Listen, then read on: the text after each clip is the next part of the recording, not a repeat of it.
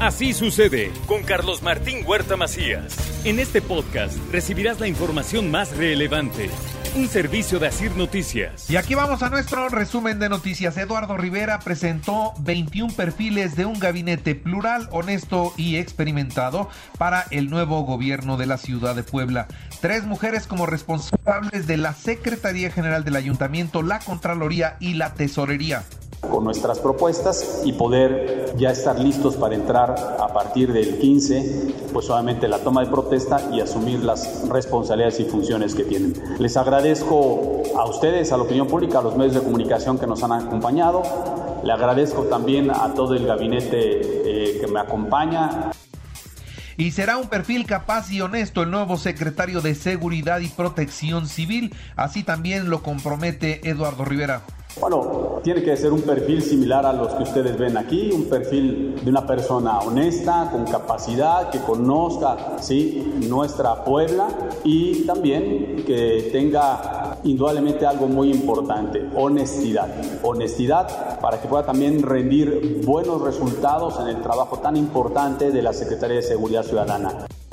Habrá colaboración con el Ayuntamiento de Puebla. Urge rescatar a la ciudad. Esto es lo que dijo el gobernador y se mantiene respetuoso de los nombramientos de este gabinete. Yo seremos respetuosos. Y no es que no haya gente del PAN en el gabinete de un panista. Y se trata de una coalición, pues habrá combinación de orígenes. Y yo creo que todos tendrán una sola visión. El bienestar de sus municipios. Urge mucho que rescatemos a Puebla. El Consejo Coordinador Empresarial avaló también esta primera lista de funcionarios para el gobierno de Eduardo Rivera. Se sienten, eh, digamos que representados particularmente con Alejandro Cañedo, que de ahí salió la propuesta de este nuevo secretario de Economía y Turismo.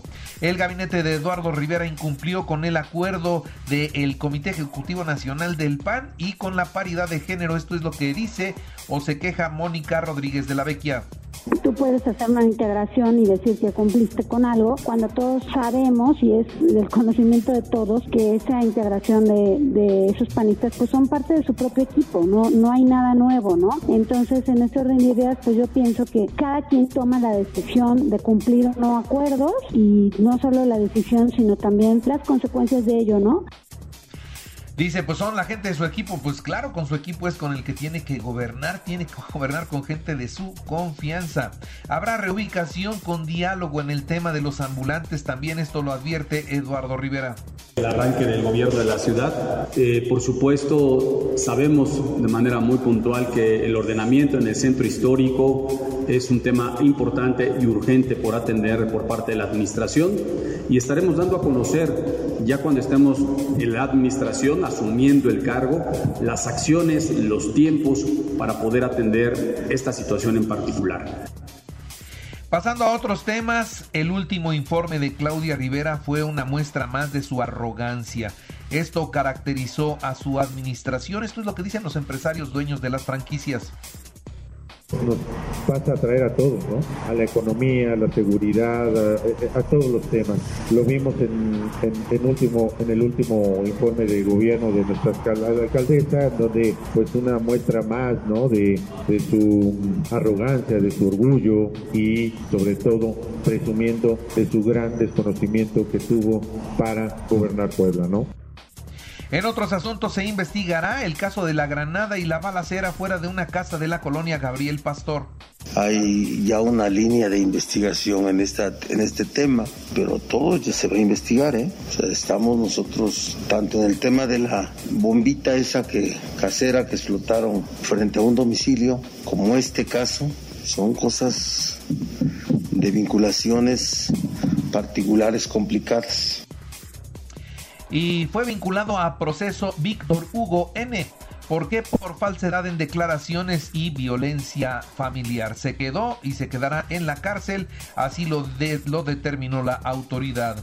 En cuanto al canje de placas, hasta el momento ya son 11.681 automovilistas los que han realizado este trámite, así lo dio a conocer la secretaria de Finanzas. Teníamos una cifra del orden de 11.681 canjes, que reitero, es de manera voluntaria ha tenido buena, buena participación para, darles la atención que merecen y, y bueno, el programa en sí estará previsto hasta el año que entra como ya un programa masivo con una organización y una logística más completa. Y por cierto, ya se tiene previsto el presupuesto de egresos para el próximo año en el estado. Sería de 104 mil 94 millones de pesos. 92% que proviene de recursos eh, de la federación más los recursos locales, tendríamos una bolsa aproximada de 104 mil millones de pesos para ser presentada y de acuerdo a la constitución de este estado, tenemos a más tardar el 15 de noviembre para presentar al Congreso del Estado la iniciativa correspondiente.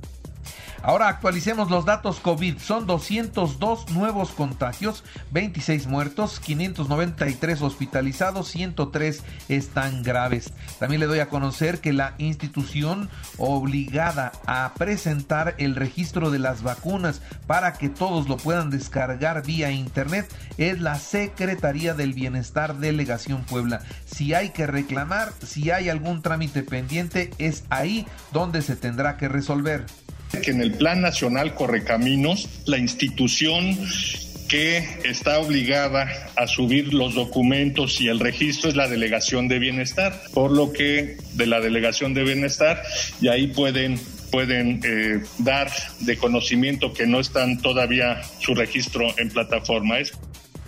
Bueno, eso con relación a los registros. Ahora, la vacuna. Hoy comienza una jornada de vacunación en el interior del estado, no aquí en la ciudad ni zona conurbada, en el interior del estado y terminará el próximo sábado.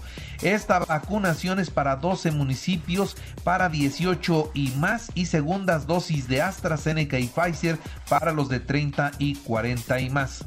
Eh, iniciamos jornada de vacunación en 12 municipios en el interior del estado. El día de mañana, jueves 7, terminará el sábado 9 de octubre. Habrá 16 puntos de vacunación. Aplicaremos dosis únicas en población de 18 años y más y rezagados de la marca Cancino, así como segundas dosis de los grupos de edad de 30 años y 40 años y más Volkswagen de México extenderá su paro técnico en el segmento 1 hasta el 15 de octubre. Siguen sin semiconductores.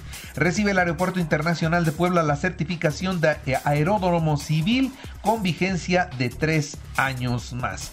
En la información nacional nos despertamos con 711 muertos de COVID y 7.697 nuevos contagios. ¿Y qué cree? Pues que México, México donó 150 mil vacunas contra el COVID de AstraZeneca a Paraguay. México le da a Paraguay 150 mil vacunas de AstraZeneca en un gesto de de hermandad, de solidaridad. México se muestra así, así con el resto de los países. En esta ocasión, 150 mil vacunas de AstraZeneca por instrucciones del gobierno federal se entregan a este país, a Paraguay, para que atiendan a su población. A partir del 2022 podría haber nuevos brotes y alta transmisión del COVID, a pesar de que existe un avance en la vacunación. No se podrá dominar la pandemia. Esto es lo que advierte la Organización Panamericana de la Salud.